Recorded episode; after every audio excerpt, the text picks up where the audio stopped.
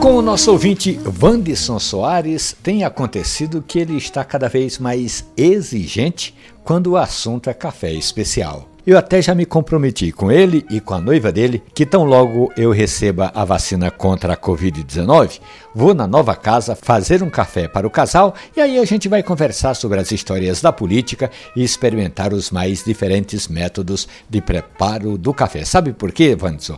Você pode até imaginar que assim, de memória, temos o coado prensado à prensa francesa, a Aeropress, além daquela tradicional cafeteira que muita gente chama de moca e eu costumo chamar chamá-la de italiana. Já que vocês vão se casar pelos próximos dias, aproveitem e dê uma passadinha numa das lojas de departamento no shopping Rio Mar, escolham a cafeteira que melhor agrada ao casal e aí coloquem na lista de presente. Quem sabe, não é? Mas se a cafeteira é importante, o café é mais ainda, Wanderson. Nem me venha falar em cafeteira bonita, charmosa, se o café não for de qualidade. E eu gosto de uma frase que li outro dia nas redes sociais que diz mais ou menos assim: a vida é curta demais para a gente tomar café ruim.